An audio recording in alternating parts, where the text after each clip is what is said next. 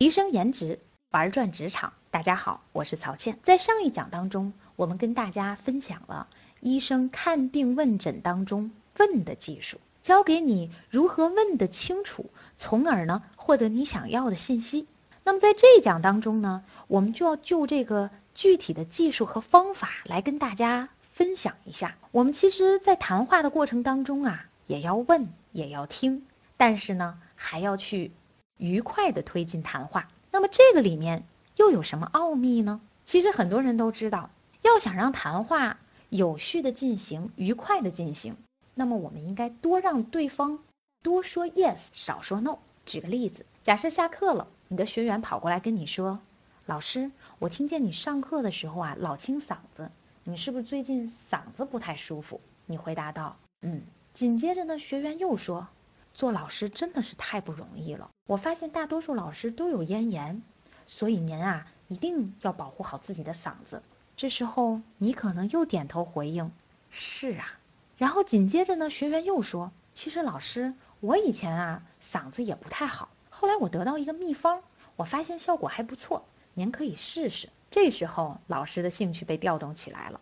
我们看到这样的谈话当中，这种愉快的推进。就是得益于给对方营造了一个非常安全的、舒适的、放心的环境，让对方在说 yes 的过程当中，让谈话得以推进。可是，在现实里面呢，往往我们的谈话可能没有如此的舒适和顺畅，可能对方由于某种原因不愿意说、不想说等等一系列。那么，我们怎么能有效的去调动对方呢？对于一些对话的第一手啊，他们通常会忽略安全感这个问题，因为他们只会毫无顾忌地说出自己的想法，根本不去考虑对方怎么去接受这些信息，能不能接受这些信息。那么对于一些普通者而言呢，他们可以意识到谈话当中不安全感的出现，可是他们还是会采用错误的方式去解决，比方说他们会采用甜言蜜语的方式去掩饰问。可是我们讲，对于对话的高手来讲，他绝对不会耍这种花招，因为他们很清楚，要想解决问题，就必须对问题进行讨论，而且不能带有任何的掩饰、虚伪和欺骗的成分。那所以他们的做法呢，会完全不同。他们会采用停止对话，营造安全感，然后再返回对话。一旦恢复了安全的这种对话的气氛，他们就可以和对方进行自由讨论了。所以今天我们就要围绕着这个。暂停对话之后，三种有效的应对技巧来跟大家学习。第一种应对技巧，在必要的时候向对方道歉；第二种应对技巧，利用对比法消除误会；第三种应对技巧叫做提出共同目的。我们将通过两个案例来分别给大家解释一下这三种应对的技巧。首先，我们看案例一。你手下的几名员工呢，正在连夜为公司副总的视察做准备。你呢是主要负责接待副总的。那么届时呢，其他成员会向副总介绍你们工厂在生产流程和期间取得的一些新突破。大家对近期做出的一些改善呢，都感觉到非常的自豪。因此，即使是加班加点呢，也没有人叫苦叫累，大家都在做着很细节的工作，希望能够做到完美。可是没想到的是啊。在来这儿之前，公司的副总却给你来了一个措手不及。他提出一项方案，那么从你的角度来看呢，你会觉得这个方案不但会影响到产品质量，而且可能会让公司失去最大的客户。由于你只有一个小时陪领导，所以你决定先解决这个问题，而不是到工厂来视察工作了。因为接下来的谈话将决定着工厂未来的发展。幸运的是，最后呢，你成功说服了副总，调整了先前制定的方案。可是不幸的是，你却忘记了通知已经忙忙了一晚上的员工。送走这些领导之后，在回办公室的路上，你碰到了自己的下属，他们一脸的疲倦和失望，他们对你这样做呢很愤怒。于是就有一个人说：“我们干了整整一晚上，您居然连个照面都不打，也不发个短信，你说这算怎么回事啊？”大家是越说情绪越激动，因为大家觉得呢。我们这样辛苦付出，我们感觉到自己没有受到尊重，尽管你不是故意的。这个时候你发话了，你说我必须在公司未来和工厂视察工作之间做出选择。如果再让我选择，我还是会这样做。这下子可得，你跟员工陷入了一场无休无止的口水战。那我们怎么解决这个问题呢？其实就可以用到我们应对技巧当中的前两步。首先，既然你忘记通知员工，那么你就应该向他们道歉，而且是最真诚的道歉啊！要对于你的做法为他们带来的这些麻烦和痛苦进行最真挚的道歉。那么你可以这样说：没有通知你们取消这个视察活动，非常的抱歉。你们连夜的努力本来是有机会展示工作成果的，对于这件事情我没有做出解释，所以我要向你们道歉。好，大家看到啊，如果呢在这个部分里，你真诚的举动能够恢复和对方谈话的安全气氛，那么接下来你就可以解释事情发生的具体经过了。那么如果还是不能达到，那么这时候呢，你就应该采用对比消除误会的方法。所谓对比消除法呢，就是要讲一个否定的部分和一个肯定的部分。那么在这里面，否定的部分是我不希望你们认为我不重视你们的工作，认为我不想向公司副总汇报。那么肯定的部分呢，你可以这么说，正相反，我认为你们的工作表现是非常突出的。到此，你已经消除了安全的威胁，那么我们就可以继续讨论这个视察的问题，寻求一些补救的措施了。那于是呢，你就可以讲一讲事情发生的经过了。你可以这样说：很不幸，就在我准备安排视察工作的时候，公司副总提出了一个问题。可是因为这个问题确实要当场解决，否则呢会给咱们整个公司未来的发展带来很大的影响。这样吧，明天副总呢要来参加一个剪彩仪式，我看看到时候是否向他让他呢来视察一下你们的工作，也好让你们。啊，向他去展示一下你们工作的业绩。咱们看看，当对方不再抗拒了，那么咱们的谈话就可以得以推进了。下面我们再来通过第二个案例，一起来看一看怎么能够找到共同一致的目的。那么这一点也是非常关键的。有一家数十亿规模的控股公司的非常优秀的分析师樊，因为竞争对手的争取。那么他在前一天呢宣布了离职，那这家公司的首席执行官林却进行了细心的交谈，最后呢他留住了这位优秀的分析师。那么我们来看一看他们是怎么做到的，或者说他是怎么让让对方说 yes，从而更好的推进了谈话，达成了共识。在对话之初，执行官林先简单设定了议程。并且解释了他为什么出现在这里。他非常想要听一听分析师樊的想法，也想要知道他为什么离职。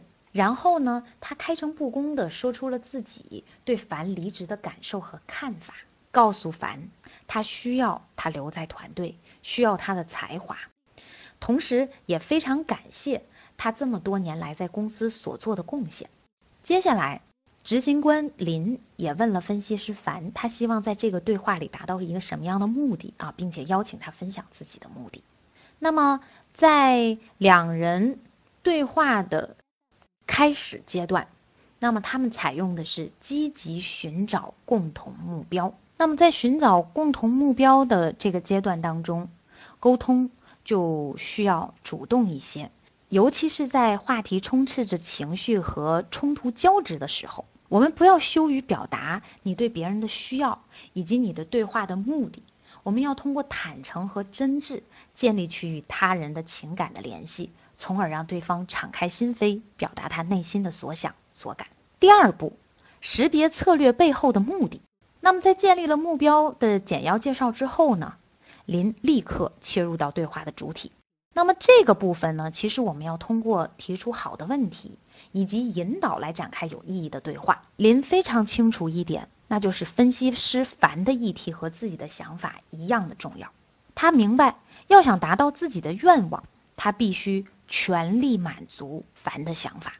所以呢，他可以通过这样的一些问题啊，来开启两个人的这个对话。比如说，能让我知道为什么你决定离开公司吗？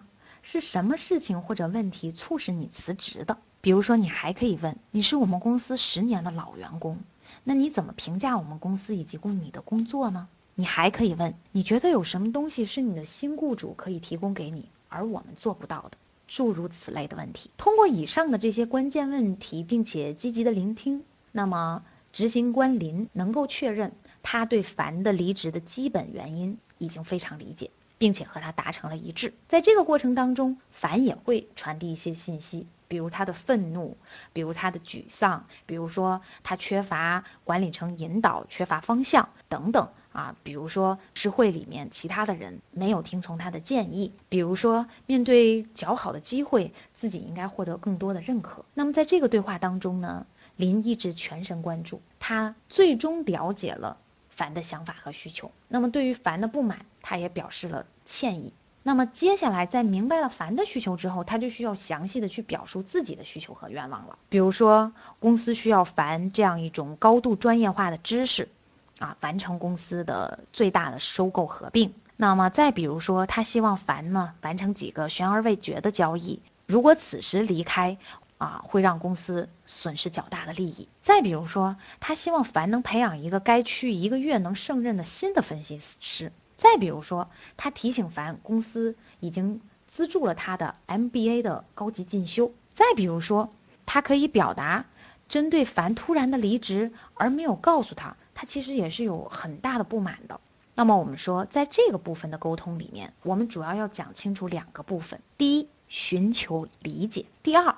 声明自己的观点和需求。第三步叫做探索新的可能性。那么林跟凡开诚布公地分享了各自的想法、感受和看法，从而清楚了对方的具体的需求和愿望之后，那么他们就可以进行创造性的选择了。这一次执行官林又非常诚恳地打开了对话的大门。他说：“凡，我需要你的帮助，你愿意留下来吗？这个可能性有多大？”凡也坦诚。其实自己啊，有一段时间他是很爱自己的工作和这个公司的，他也回忆起和大家并肩作战的时光。所以我们说，在探索新的可能性阶段里，好奇心是构成沟通可能性的关键。所以我们说，在探索新的可能性阶段里，好奇心是构成沟通可能性的关键。那么第四步呢，就是承诺共同行动。那接下来林就问。现在我已经从你的角度理解了，你也明白了我的想法。那么，如果我能在力所能及的范围内纠正这些问题，你愿意留下来吗？最终，凡选择了留下。在这个部分当中，最大的启示莫过于莎士比亚所说的“行动胜于雄辩”，也就是说，行动是第四步成功的关键因素。另外呢？我们在行动的过程当中，你一定要清晰，而且每个人都要对自己代办事项要做出承诺，因为明确的共同承诺这个是非常重要的。而且第三点，这个承诺它必须还得提供一个可衡量的结果，以帮助双方达成目的。学会了以上这三招啊，我相信你在未来里一定能够更好的推进对话。愉快的完成和达到你的目标。我们要在同心同向的目标达成一致的这个基础之上啊，我们要再一步往前来想一想，怎么样在我们讲话当中增强和提升话语的影响力，然后呢，让对方的这个行动力转化变得更强。所以我们要给大家介绍一个非常重要的公式，叫做魔术公式。那讲到这个魔术公式啊，其实它是一。种来源于销售技巧当中的表达技术。那我不知道各位哈，你们都有没有这样的旅游当中被要求采买的经历？那我本人呢，有一年去九寨沟，那么途经阿坝州的这个藏民区的时候，这个导游呢就说啊，大家下去休息一下，可以参观一下啊，呃，不买东西也没有关系。所以我们就放下了戒心，就跟着这个讲解员走进了展厅。首先呢，这个讲解员带我们参观了一下整个的流水线啊，让我们了解到啊藏民们啊的这个生产的流程是什么样的。然后来到了第一间展厅，在这个展厅里，他向我们展示的是桑蚕丝和普通棉花的形态上面的差别、手感啊，还有放在水里头各种形态下啊，它们有什么不同。然后紧接着呢，带我们去看了一床用蚕丝织好的被子。哇，侧面一看，那个光亮度、光泽度确实非常的好，摸上去滑滑的，手感非常的舒服。然后这时候呢，这个讲解员还给我们讲解了伤蚕丝对于女性皮肤啊，它会有怎样怎样的好处。好，然后又带我们来到了二号展厅，在二号展厅里呢，给我们展示的是以蜀锦工艺织成的缎子被，然后还是让我们对比，让我们感受，哎呦，我们发觉非常的好啊，的确是这个工艺呀、手感呐，都堪称上乘。那这时候有些妈妈们呢，就有一点蠢蠢欲动，但是大家都知道，桑蚕丝的被本身就贵，再加上又是蜀锦工艺，你想想这价格。所以大家呢都没敢吭声。这时候这个讲解员啊，他仿佛已经知道了大家的心理，然后他就说：“哎，我们知道市面上一床这样的被子要卖到多少多少钱啊？国母送给外国友人的这个赠品很多啊，都是这个蜀锦工艺的什么什么什么，还给我们举了一些例子，说但是今天我们只要三分之一的价格就可以拿走啊，因为呢这个是。”支持我们藏民的福利性的这样一个工作啊，所以我们的价格比市面上便宜。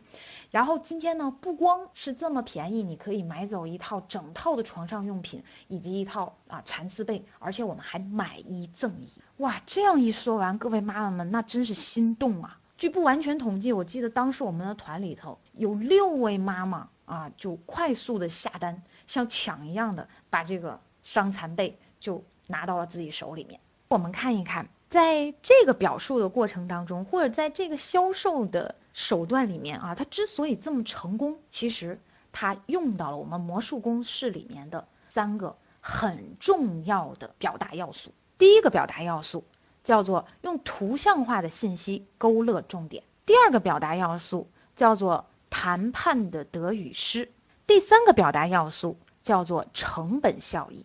首先，我们先来看一下这个图像化的信息勾勒。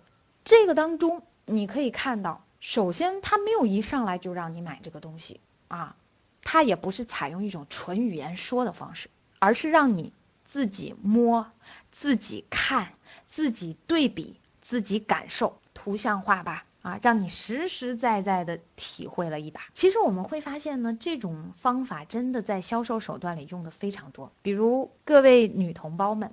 你们去到商场里面买这个护肤品的时候，通常啊，这个销售人员都是这么跟你说的：“哎呀，姐呀，你看你这脸上都有小细纹了，这个小细纹呢，这种干纹呐，你看你一定要用滋润保养的这种面霜比较好。”啊，而且呢，你知道吗？呃，我这个面霜里含有什么什么，它还能产生更多的胶原蛋白啊，让你看起来皮肤肤质、面色也能改善的更好，气色会比现在更好啊，等等一系列来跟你可一顿的描述。那我们会发现，等你买回家以后，那可能是仁者见仁，智者见智，不能说完全没用，但是你说像神一般的功效，似乎也不太可能。那但是呢，我们讲说，在讲话的过程里面，用适当的这种图像化的这种信息去勾勒重点，的确很有效。我不记得大家是否在看蔡明演过的一个小品的时候，有没有这样一个印象啊？其中有一个业主呢，就跑到蔡明扮演的这个售楼小姐那儿，就开始质问，说：“哎，你们当时做这个售楼宣传的时候，不是说，呃，我们这个小区里面绿化非常好啊，这个整个的这个绿化占到了小区的百分之多少？现在怎么光秃秃的啊？每天这都没有几棵树啊！”而且你们说有小桥、有流水，还有仙鹤。小桥流水在哪儿呢？仙鹤在哪儿呢？那我们发现，很多时候我们买买的是心里的一种图景，买的是心里的啊对未来的一种蓝图。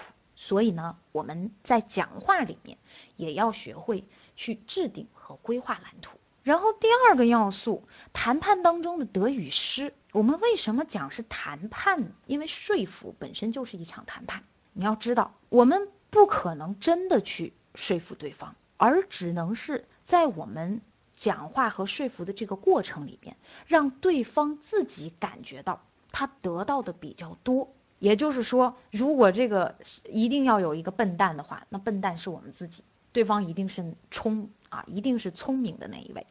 所以在这个里面，得与失，哎，我们要搞清楚。这个感觉就像我们买东西。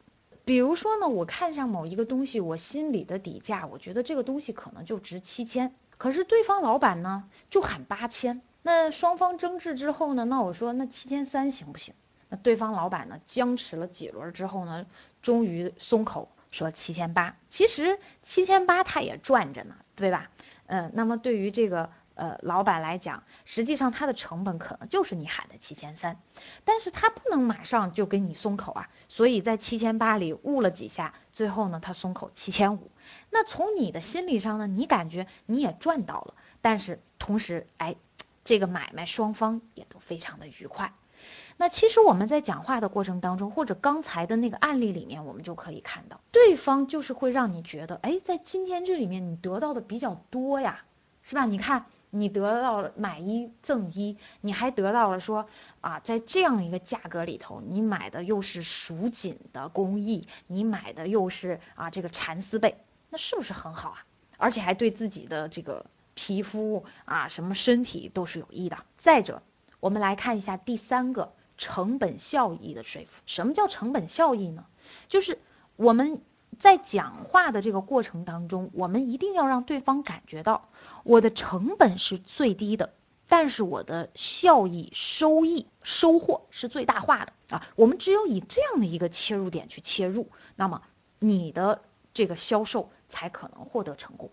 那我们实际上在讲话里面，我们也要让对方有这样的一种感觉。好了。那说了这三点特性之后，实际上这三点特性要被融会贯通到我的魔术公式当中去进行。那么到底什么是魔术公式呢？其实魔术公式就是给到对方建议，让对方产生行动的这样一个啊，增强对方行动说服力的一个公式。那它的公式的原型是事实加建议加好处。也就是说，从事实切入，然后讲你的观点和建议，最后讲这件事情带来的好处、价值到底在哪里。那刚才我们讲到的那三个特性，就要在你讲话当中啊，要被你很好的涉及到，诸如说像事实的描述当中去，诸如像好处的说明解释当中去。那么今天我们给大家讲的这个魔术公式，也希望大家去灵活使用啊，针对不同的人群，针对不同的事情，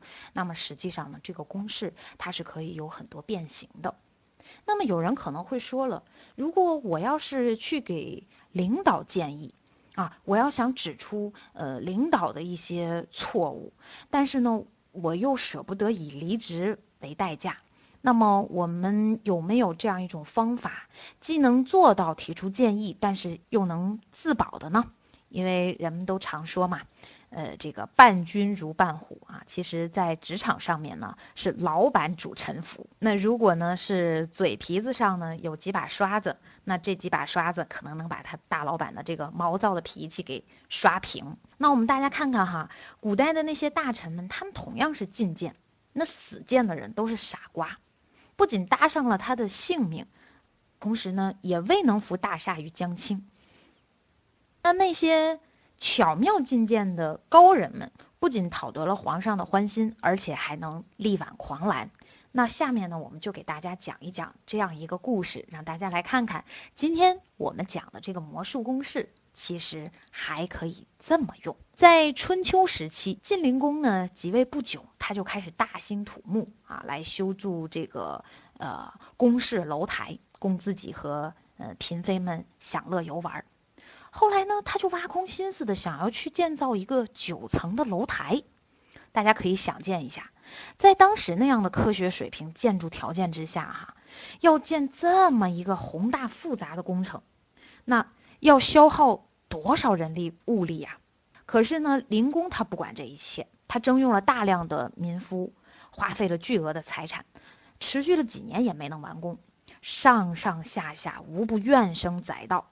但大家呢都是敢怒不敢言，而且这个晋灵公也明令宣布说，如果你们哪个敢提批评意见，劝阻我去修建这九层之台的，处死不赦。这样一来，谁愿意去送死啊？